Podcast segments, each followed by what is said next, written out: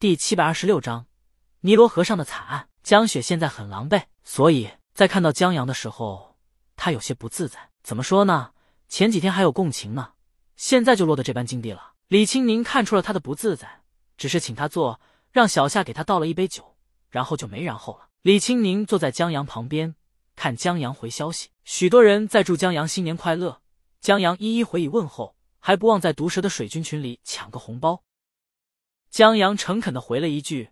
老板大气。毒蛇从手机屏幕上抬头，老婆，这孙子嘲讽我。他早想把这孙子踢了，但又舍不得，毕竟不是所有狗仔都有机会加上江阳好友的。韩小小也在公司群里发红包了。没办法，同事们相互祝福新年快乐时，老贼和抠总压根就不冒泡，不知道在哪儿乐不思蜀呢，这让群里根本活跃不起来。与之相反，耿直的剧组群，许多人是临时拉来的。就这，耿直还在群里发了一万的红包，让整个剧组群很活跃。俩群一比较，韩小小觉得这不行啊！老板和总监不上心，这要员工再不活跃，这公司迟早得散啊！于是他把抢来的五百块在公司群里发了个红包，还祝福同事们在新一年里工作多多，薪水满满，收入翻番。so so，抢红包是没有声音的，但在红包发出去的刹那。韩小小自己配了两声，因为他一眨眼就看见有提示：江阳和周总领取了他的红包。江晨他们就在韩姐对面，面对面的抢红包，愣是没抢过这俩货。韩小小，你俩工作要有这劲头，兄弟们何愁不富贵？江阳信手发了个五百五的红包，祝同事们在新的一年里每天都是星期天。接着他回韩小小：“我本来就很富贵啊，煎饼我都是加蛋、加火腿、加辣条的。”韩小小怎么感觉比他吃的还穷啊？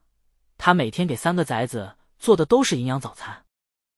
江阳这话说的，他都不好意思收江阳的红包了。当然也是怕他的祝福应验。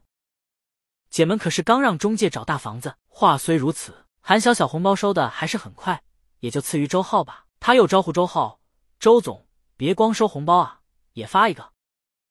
公司群得活跃起来，这相当于团建了。”比周浩的游戏团建靠谱多了。江阳，你别为难耗子了。他今儿白天跟我打游戏的时候，还感慨套套赚钱。等公司黄了以后，我们进军生命科学行业呢，妥妥的黄金产业。而这都是周浩买作案用的，防止留下生物信息的工具时发出的感慨。韩小小，这俩孙子，一个想天天休假，一个想着公司黄，难怪不活跃。但这难不倒韩小小，他有杀招。让周浩内卷起来发红包，耿直在剧组群里发了一万块钱的红包，太大气了。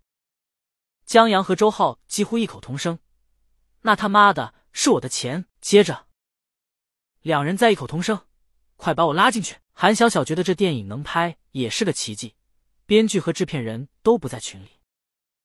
不过江阳不在群里，韩小小能理解，因为他压根就没有去剧组晃荡过。以至于剧组的演员和工作人员有机会就问江阳什么时候来探班，他们太想要大魔王的签名了。但周浩他可在剧组待了很长时间呢。韩小小艾特周浩，你不在群里了。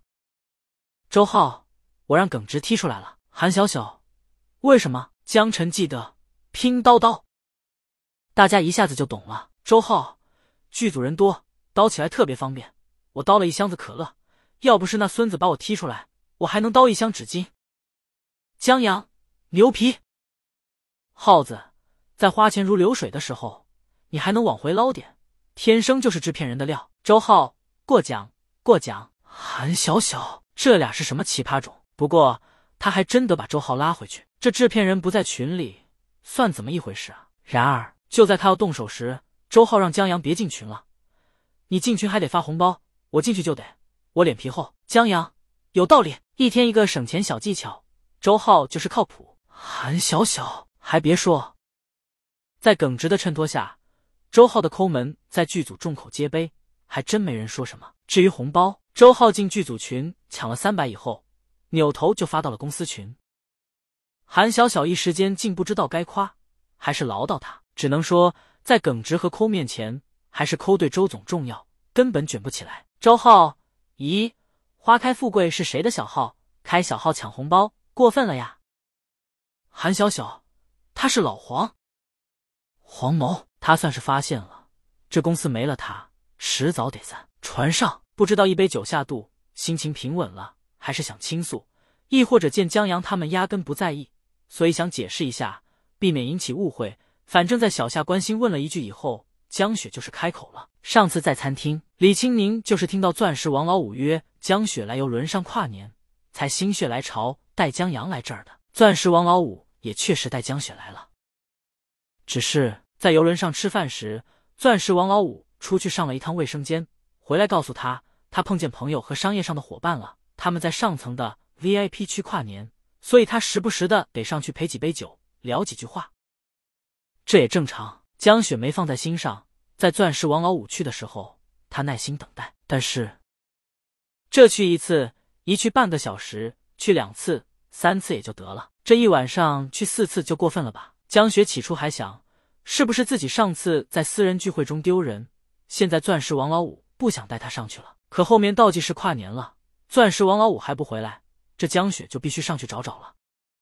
这下面到上面的甲板得有会员卡，工作人员刚开始拦住了江雪，不过到了倒计时结束、烟花秀开始的时候，工作人员分神，江雪一溜烟跑了上去，然后。他看到钻石王老五和一个女人抱在一起看烟花，这女人江雪还有过几面之缘。她是钻石王老五的秘书，年纪大，胸也大，身材比江雪好，但不如江雪好看。现在江雪看到两人抱在一起，情侣一样，整个脑袋就好像烟花一样爆开了。